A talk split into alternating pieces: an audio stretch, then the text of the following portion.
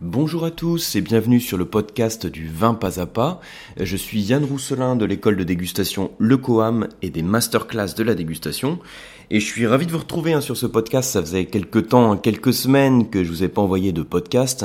Alors il y a eu la période de, début juillet, on va dire les premières semaines de juillet, euh, qui sont assez chargées. Alors ça peut vous sembler curieux hein, pour le, le début, on va dire, de la période un peu estivale.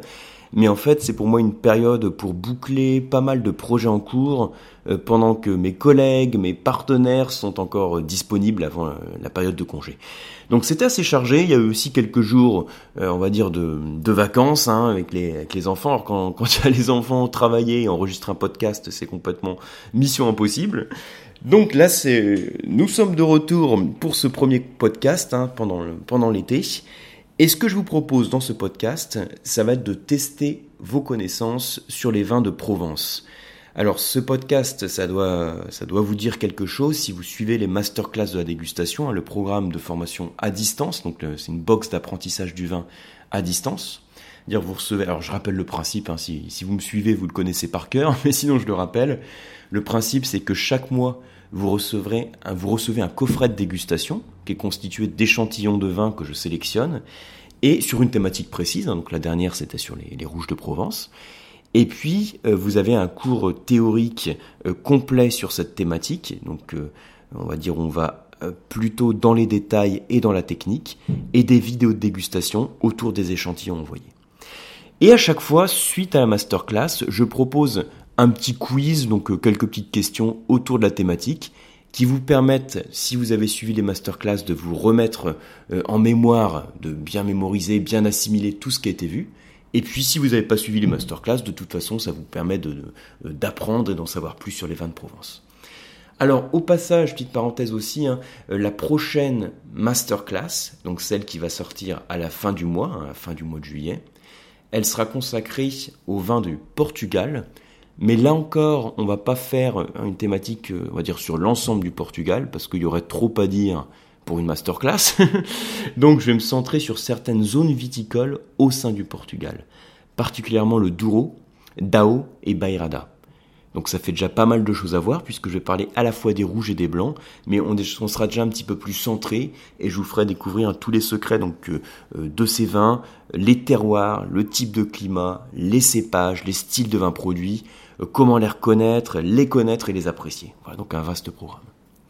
Bien, alors on va rentrer tout de suite dans le vif du sujet sur les, questions autour des vins de Provence. Une chose aussi, alors comme toujours, si vous avez déjà suivi ces quiz qui sont euh, qui font suite au masterclass, vous savez qu'en fait c'est pas euh, des questions à choix multiples que je propose, c'est à chaque fois des questions ouvertes, euh, voire très ouvertes. Et en fait c'est un prétexte pour discuter à partir de la question qui est posée. Alors comment procéder en écoutant ce, podcast? Ce que je vous recommande, c'est en fait moi je vais vous lire la question je vous recommande de mettre le podcast sur pause et de réfléchir à ce que vous, vous pourriez répondre à cette question.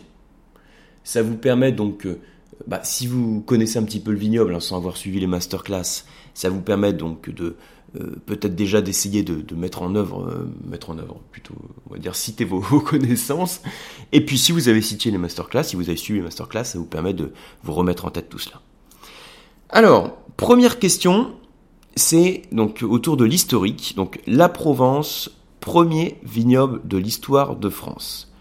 Commenter les principaux facteurs qui ont permis l'expansion de ce vignoble.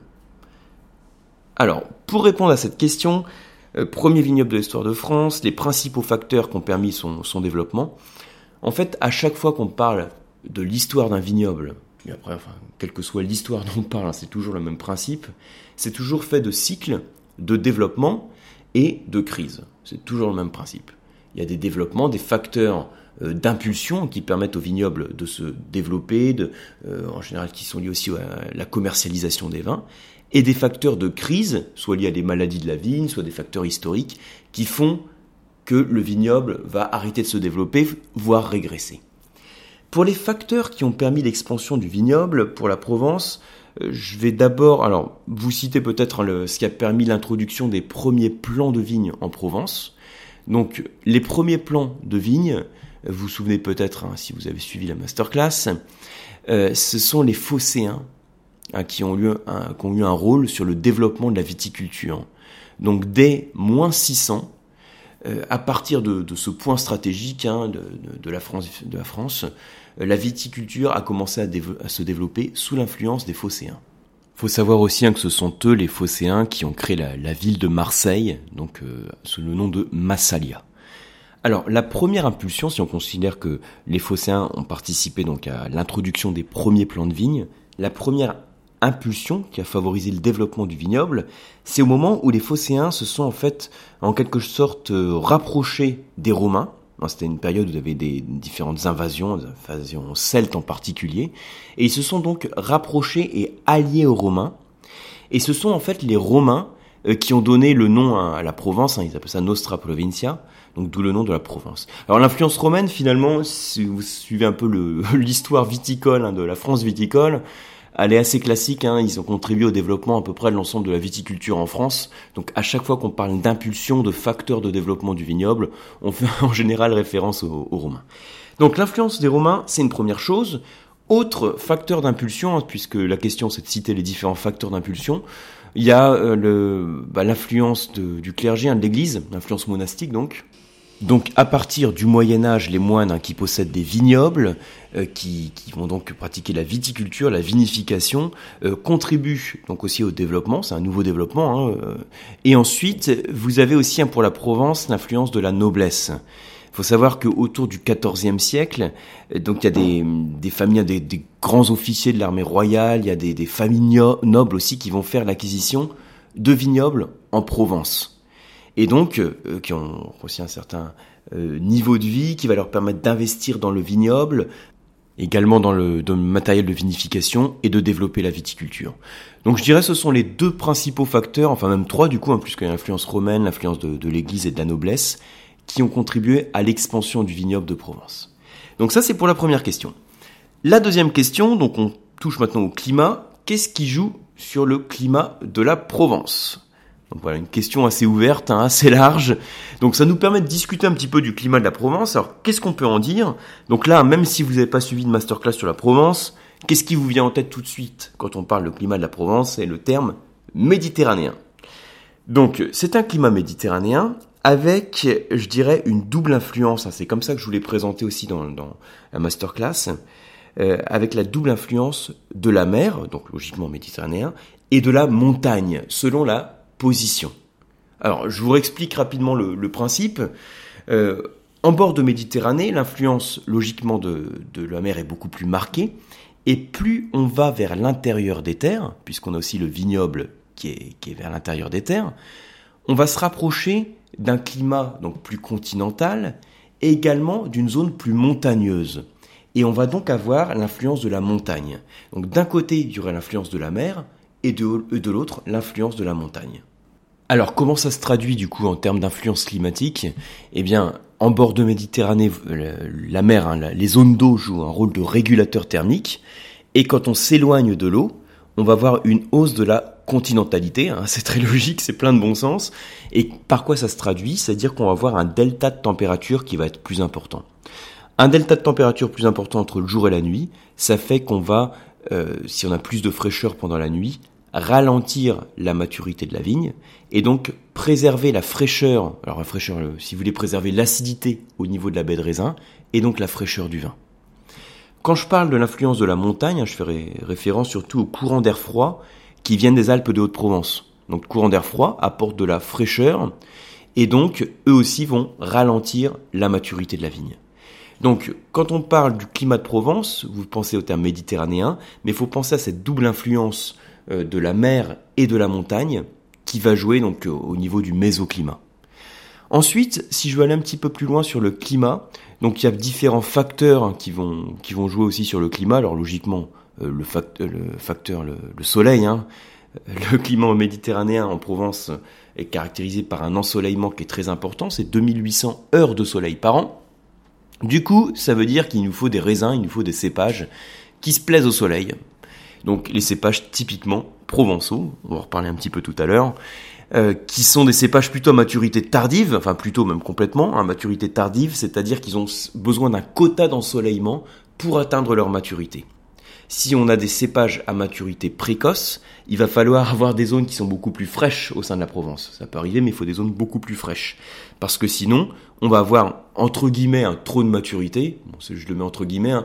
Ça veut dire qu'on va avoir des raisins qui vont manquer de fraîcheur, qui vont manquer d'acidité, avec des arômes qui vont être beaucoup trop lourds. Alors, toujours en termes de climat, un autre facteur qui joue, ça va être euh, bah, le vent. Hein, quand on est près de la mer, en bordure de Méditerranée, le vent souffle, j'avais parlé dans la masterclass euh, d'un peu la carte de France des vins, si vous vous souvenez. Euh, le vent principal qu'il faut retenir, en tout cas, ça va être le Mistral, hein, celui que je, vais insister sur ce petit, euh, sur ce petit quiz. Le Mistral, hein, très très violent, le plus violent, le qui est très sec, qui est là aussi pour rafraîchir le vignoble, et puis aussi comme il est très sec, il va enlever l'humidité entre guillemets, donc assainir finalement le, la vigne et l'empêcher, empêcher le développement des maladies cryptogamiques, donc les maladies euh, qui sont liées à l'humidité, les champignons. Bien, alors ça c'est ce qu'on peut dire sur le climat. Ensuite, d'un point de vue géologique, on peut parler de deux Provences. Commenter. Ça c'est ça c'est des questions ouvertes. Hein. On a l'impression d'être en plein examen. Quand vous faites les examens du WSET ou du CAD, alors WSET niveau 3. Euh, je dis niveau 3 parce que sur niveau 3, vous n'avez pas de euh, questions à choix multiples. Vous avez des questions à choix multiples, mais vous avez aussi des questions ouvertes dans lesquelles vous devez donc rédiger. Et dans le CADV, certificat d'aptitude à la dégustation du vin, vous pouvez aussi retrouver sur le site du COAM, hein, lecoam.eu, vous avez également des questions ouvertes, qui sont un peu de ce type. Hein, euh, cette question 3, ça fait un peu une question d'examen. Donc d'un point de vue géologique, on peut parler de Provence, commenter. Alors, qu'est-ce qu'on peut dire par rapport à ça? D'un point de vue géologique, donc on parle de, formation des terroirs, on parle de terroirs. Ce qu'il faut savoir, c'est que vous avez deux grands ensembles qui se sont formés en Provence à deux grandes périodes différentes. Vous avez un socle qui est plutôt euh, ancien, hein, ancien qui s'est formé à l'ère primaire, donc c'est le socle hercynien, et un socle récent alors là aussi, récent, c'est tout relatif puisqu'on parle d'histoire géologique, hein, on est quand même à l'ère secondaire et tertiaire, donc c'est quand même euh, très relatif, euh, qui est formé par l'accumulation de sédiments. Alors sans refaire toute l'histoire des terroirs hein, que vous avez dans les masterclass, juste en deux trois mots, euh, qu'est-ce que c'est que cette accumulation de sédiments? Donc faut revenir dans l'histoire géologique où vous aviez une partie de la France qui était couverte par une mer intérieure. Quand on parle de mer intérieure, on parle d'organismes vivants. Et si on parle d'organismes vivants, on parle d'organismes qui vont mourir. et donc qui vont se déposer au fond de l'eau. En se déposant au fond de l'eau, ils vont sédimenter et donc ils vont former des roches sédimentaires et en particulier du calcaire. Et donc cet ensemble calcaire au sein de la Provence correspond à ce qu'on appelle tout simplement la Provence calcaire. Donc vous avez le socle ancien, alors je vais parler du socle hercynien, euh, alors ce qu'on appelle la Provence un cristalline pour le socle ancien, et le socle plus récent, c'est la Provence calcaire. Voilà, alors pour être un peu plus précis, on peut aussi citer, enfin situer plutôt ces, deux ensembles. Donc la partie cristalline, hein, la Provence cristalline est plutôt face à la mer, donc sur la, sur la partie est en fait. Et sur le reste, donc au nord de la Provence et sur la partie ouest, vous avez la Provence calcaire. Voilà, donc ça c'est l'autre point. Donc après je parlais dans la masterclass hein, des, influences que ça peut avoir sur le vin. Donc globalement, il faut se, souvenir que bien sûr, en fonction du type de terroir, on va avoir une expression des cépages qui peut être différente et donc une expression des vins, un profil gustatif des vins qui va être différent. Alors, la question suivante. Expliquez la notion de cépage accessoire et les cépages principaux. Alors c'est pas mal hein, pour réviser euh, là aussi les notions de cépage, je redécouvre aussi les questions parce que vous savez que je fais les questions euh, dans la foulée des masterclass. En fait, je, fais la petite série de questions. Et puis ensuite, je redécouvre les questions au moment où j'enregistre les podcasts. voilà. Donc euh, d'où euh, ce qui explique que parfois, quand je lis les questions, je cherche un petit peu ce que je voulais dire par, par telle ou telle question. Donc expliquer la notion de cépage accessoire et la notion donc, de cépage principaux. Donc qu'est-ce qu'on peut dire par rapport à ça pour répondre à cette question? Alors, dans la Provence, on est dans un contexte de vin euh, d'assemblage. Alors, vin d'assemblage, euh, ça veut dire que vous avez plusieurs cépages euh, qui participent, je dire, à l'encépagement des vins. Excusez-moi les, répétitions dans les réponses. Donc c'est-à-dire qu'il y a certaines régions viticoles dans lesquelles vous avez des vins monocépages, donc qui sont constitués à 100% d'un même cépage. Pensez par exemple au Bourgogne rouge, 100% hein, Pinot Noir, pour faire un exemple tout simple. Et puis donc au sein de la Provence, vous avez donc une multitude de cépages, hein, une grande diversité dans les cépages utilisés. Et euh, au sein des appellations, vous avez donc le droit d'utiliser plusieurs cépages différents. Au sein de la masterclass, je vous avais montré donc un décret d'appellation, c'était l'appellation Côte de Provence, pour prendre le, plus important, l'appellation la plus importante de la Provence. Et on avait vu que au sein de, du décret d'appellation, on faisait référence à des cépages principaux, c'est-à-dire qui participent en majorité à l'encépagement du vin, et ensuite à d'autres cépages autorisés, qui s'appellent les cépages accessoires. Et c'est donc ça la notion de cépages principaux et cépages accessoires. Là aussi, c'est finalement, c'est assez intuitif. Quand vous avez des cépages principaux qui sont autorisés au sein d'une appellation de Provence, c'est-à-dire que ce sont eux qui participent en majorité à l'encépagement, et ensuite vous avez une série de cépages accessoires que vous avez le droit d'utiliser. Alors, excusez-moi par avance hein, si vous entendez du bruit. Donc, à côté du lieu d'enregistrement, donc il y a quelques travaux. Euh, donc j'ai pas pris la peine d'aller dans, une autre zone un petit peu plus isolée. Hein. désolé, j'ai voulu faire euh, quand même ce podcast coûte que coûte, hein, en bravant toutes les difficultés auxquelles j'étais confronté. Bien, alors blague à part, donc par rapport au nombre de cépages, hein, je vous ai cité une quarantaine de cépages euh, en Provence, dont une vingtaine de cépages principaux et une vingtaine de cépages accessoires. Question suivante. Citez deux AOP sous-régionales et deux AOP communales de Provence. Donc là, c'est vraiment pour réviser, on va dire, les, les appellations, hein, pour voir si vous avez un petit peu assimilé tout ça. Donc juste la notion, donc AOP, donc on parle d'appellation d'origine protégée. C'est donc que la, ça désigne une zone géographique. Hein. Euh, vous avez, donc je parle de deux niveaux d'appellation dans cette question. Je parle des appellations sous-régionales et des appellations communales. En fait, c'est deux niveaux en termes géographiques. Le niveau sous-régional, on va dire c'est le plus vaste, et le niveau communal, comme son nom l'indique, fait référence à une commune, à une ville, hein, et donc c'est un niveau qui est plus petit en termes d'appellation, et qui est en général aussi plus contraignant, en termes de contraintes de production. Alors, lesquels je peux citer? Donc là, il y en a plein que vous pourriez citer. Pour les AOP sous-régionales, on va citer par exemple Côte de Provence, et pour la deuxième, Coteau d'Aix-en-Provence. Et puis euh, deux appellations communales, on va par exemple citer euh, Bandol et puis Palette. Alors, pour être, euh, vous auriez pu citer aussi hein, dans les, appellations sous-régionales, en plus de Coteau d'Aix ou Côte de Provence que j'ai donné un exemple, euh, Coteau Varois ou euh, Coteau de Pierre-Vert. Et là, donc, on a cité les quatre appellations sous-régionales de Provence. En termes d'appellation communale, je vous ai dit Bandol, Palette, vous aurez pu citer Belay, Cassis, les Beaux de Provence aussi. Hein, voilà un petit peu les types d'appellations. Je vous rappelle aussi que au sein des côtes de Provence, on a en fait quelques zones hein, qui, sont, euh, euh, qui sont des appellations à part entière et qui sont liées à des terroirs spécifiques que l'on a au sein de la Provence. Donc je vous les cite hein, pour être tout à fait précis, puis pour, pour, vous les remettre en tête si vous avez suivi les masterclass. Donc vous aviez les Côtes de Provence Fréjus, Côte de Provence Pierrefeu, Côte de Provence Sainte-Victoire et puis Côte de Provence La Londe. La Londe, voilà. Alors ensuite, question suivante. et donc dernière question, quelle est la plus vaste IGP de Provence. Alors, IGP, ça veut dire indication géographique protégée. Les IGP, c'est ce qu'on appelait anciennement les vins de pays. C'est en fait deux niveaux. Hein. Vous avez euh, le niveau des appellations et en dessous le niveau des vins de pays, donc on appelle IGP. Alors, la plus vaste des IGP de Provence, c'est en fait euh, une IGP qui est partagée euh, avec d'autres régions viticoles. Elle est partagée avec la Corse et le Rhône c'est celle qu'on appelait anciennement les 20 pays des portes de la Méditerranée. 20 pays des portes de la Méditerranée. Alors aujourd'hui, c'est l'IGP Méditerranée. Alors un petit truc aussi, je vous avais dit au cours de la masterclass sur les rouges de Provence euh, que je vous mettais en annexe la liste des IGP de Provence, l'ensemble des IGP que vous pouvez avoir. Je vous avais mis hein, la liste des AOP et je vous avais dit que je vous mettrais la liste des IGP et je vous l'ai pas mis tout de suite au moment de l'envoi. Donc je l'ai rajouté ensuite sur le cours des masterclass pendant que c'était publié Plusieurs d'entre vous me l'ont réclamé. Du coup, je vous le mets aussi dans euh, avec ce podcast. Vous avez donc vous pouvez aller sur l'article du blog, hein, sur le blog Le Vin pas à pas, où vous retrouvez l'ensemble de ces podcasts.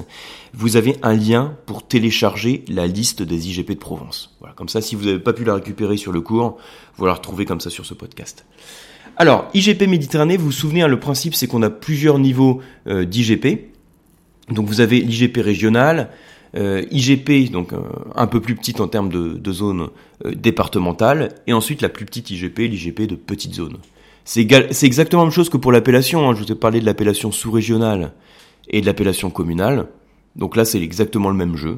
Donc pour répondre à la question la, la plus vaste, c'est l'IGP régional, donc IGP Méditerranée.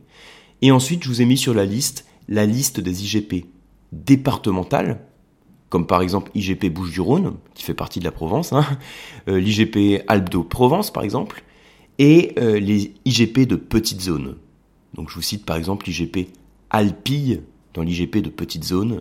Et si vous avez suivi les masterclass, les masterclass, vous avez eu le plaisir de déguster le domaine de Trévalon sur l'IGP Alpille. Voilà, donc je vous laisse le lien aussi hein, pour euh, lire euh, l'ensemble des IGP de Provence. Le principe, même si vous suivez les masterclass, c'est pas forcément les apprendre par cœur, hein, c'est plus de les avoir en tête pour que au moment où vous dégustez euh, un vin qui fait partie d'une de ces IGP, que ça vous déjà que ça vous dise quelque chose et que vous sachiez plus ou moins où ça se situe ou en tout cas que vous sachiez que ça fait partie de la Provence. Bien, alors on arrive à l'issue hein, de ce vaste quiz. Là, je regarde le temps, je vois qu'on a fait un peu plus de 20 minutes, donc désolé. Le but c'était de faire un peu moins, à peu près 5-10 minutes de moins, mais bon, c'est toujours le même principe hein, sur le podcast ou sur les masterclass. Parfois, et souvent, voire quasi à chaque fois, j'ai tendance à déborder. Alors, je vous remercie en tout cas pour votre attention. J'espère que ça vous a permis de savoir plus de choses sur la Provence ou de réviser si vous avez suivi les masterclass. Je vous rappelle que vous pouvez rejoindre les masterclass de la dégustation en allant sur le site masterclass-dégustation.com. La prochaine donc est consacrée au vin du Portugal. Vous pouvez encore vous y inscrire jusque fin juillet pour pouvoir suivre cette thématique sur le Portugal avec une bonne sélection, avec des petites merveilles de Portugal. J'espère que vous ferez plaisir en les dégustant.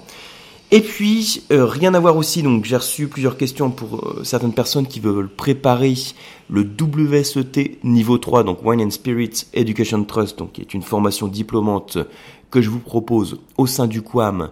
Je vous la propose aussi bien en présentiel à Paris que à distance, c'est-à-dire que vous pouvez la suivre de n'importe où, quel que soit l'endroit où vous vous trouvez dans le monde.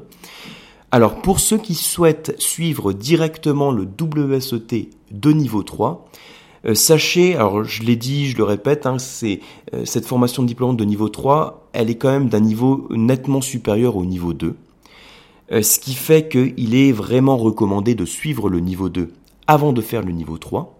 Ceci dit, si vous disposez déjà d'un niveau intermédiaire dans le 20, vous pouvez éventuellement suivre directement le niveau 3. Et pour vérifier que vous avez le niveau suffisant pour suivre le niveau 3, vous pouvez suivre le test. Hein, il y a un test d'entrée au niveau 3 que vous pouvez retrouver sur le site du COAM. Donc vous faites le COAM, L-E-C-O-A-M, donc lecoam.eu. Et là, dans le menu, vous allez retrouver dans, je crois que c'est dans le menu diplôme, vous avez une partie qui s'appelle test entrée niveau 3, qui vous permet de voir si vous avez le niveau suffisant pour suivre directement le niveau 3. Voilà, donc en tout cas, je vous remercie pour votre attention, je vous souhaite un bel été et je vous dis à très bientôt.